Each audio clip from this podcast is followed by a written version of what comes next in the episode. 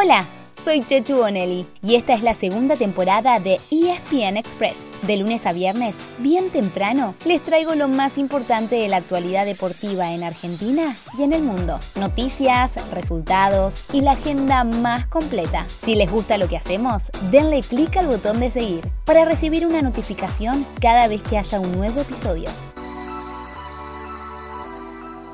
Muy pero muy buenos días. ¿Ya se van poniendo en modo mundialista? Como les venimos contando, desde este jueves y hasta el miércoles que viene, se terminan las eliminatorias en todo el planeta. Y casi de inmediato, el viernes primero de abril, será el sorteo de Qatar 2022. FIFA ayer confirmó cómo será ese sorteo, en el que Argentina será uno de los cabezas de serie. Eso es porque se usará el ranking FIFA para ordenar los cuatro bombos. Y la selección, que hoy está cuarta en esa lista, tiene margen de sobra para quedar entre los ocho primeros después de esta doble fecha. Entre esos cabezas de serie también estarán Bélgica, Brasil, Francia, Inglaterra, España y Qatar, el organizador. Y falta saber quién será el octavo. Saldrá del ganador del repechaje en el que participan Italia y Portugal, si uno de los dos clasifica, o si ambos quedan eliminados, entonces ese lugar sería para Dinamarca. Ayer les contábamos que para el viernes que viene habrá solamente 29 de 32 equipos confirmados. Los otros tres, que se conocerán en junio, irán todos con asterisco al bombo 4. Un último detalle importante, en el bombo 2 habrá equipos muy pero muy fuertes, como Alemania, Países Bajos, Croacia y si finalmente clasifica, Uruguay.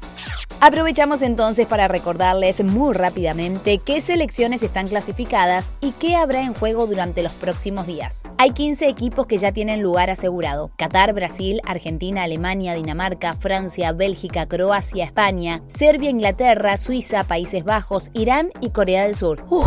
Desde mañana al miércoles que viene se sumarán 14 selecciones, dos de Europa vía repechaje, dos de Sudamérica y dos de Asia, en ambos casos después de jugar dos fechas, tres de CONCACAF, donde todavía hay tres fechas pendientes, y cinco de África en finales de ida y vuelta. Además, se definirán quiénes jugarán los dos repechajes de junio. ¿Van entendiendo un poco? El quinto de Sudamérica lo hará contra el mejor tercero de Asia, y el cuarto de CONCACAF contra el ganador de Oceanía. Y los 32 clasificados se completarán con el ganador de la serie europea que se postergó por la guerra en Ucrania.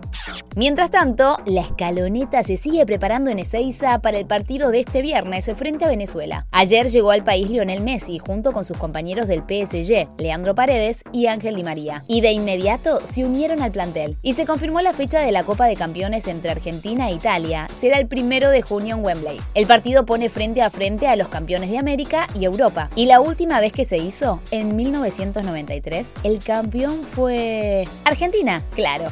En el fútbol local este fin de semana habrá receso, a excepción de algunos partidos de Copa Argentina. Esta noche juega Unión, el viernes Estudiantes y el fin de semana Racing e Independiente. Por otro lado, River informó que suspendió por seis meses a más de mil socios. Son los que el fin de semana pasado trataron de ingresar al Monumental sin entradas para ver el Superclásico. Y siguen tratando de identificar a los hinchas que lanzaron objetos a los jugadores de Boca después del final de partido.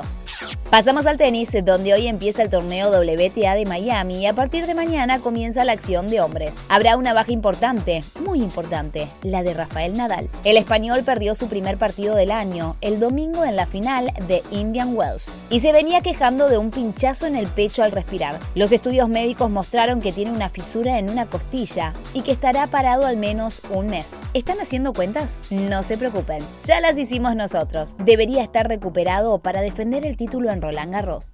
Hoy nos vamos contándoles que el fin de semana, uno de los Leones, ganador del oro en Río 2016, jugará para otro seleccionado. Hablamos de Gonzalo Peilat, conocido como el Hacha. Comentario aparte, es sin H el apodo, y la verdad que no sé por qué. Hace ya seis años que juega al hockey en Alemania, más de tres que renunció a los Leones, y este sábado debutaría en la selección local ante España. ¿Quieren saber los motivos? Acá les dejamos un adelanto, pero les recomiendo que lean la entrevista exclusiva que dio a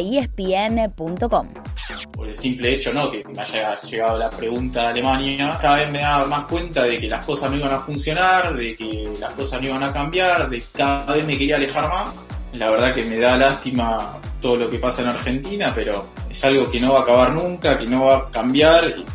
Así llegamos al final de nuestro episodio de hoy. Soy Chechu Bonelli y de lunes a viernes, al comenzar el día, les cuento lo que pasó y lo que se viene en el mundo del deporte. Los espero en el próximo episodio con mucho más ESPN Express.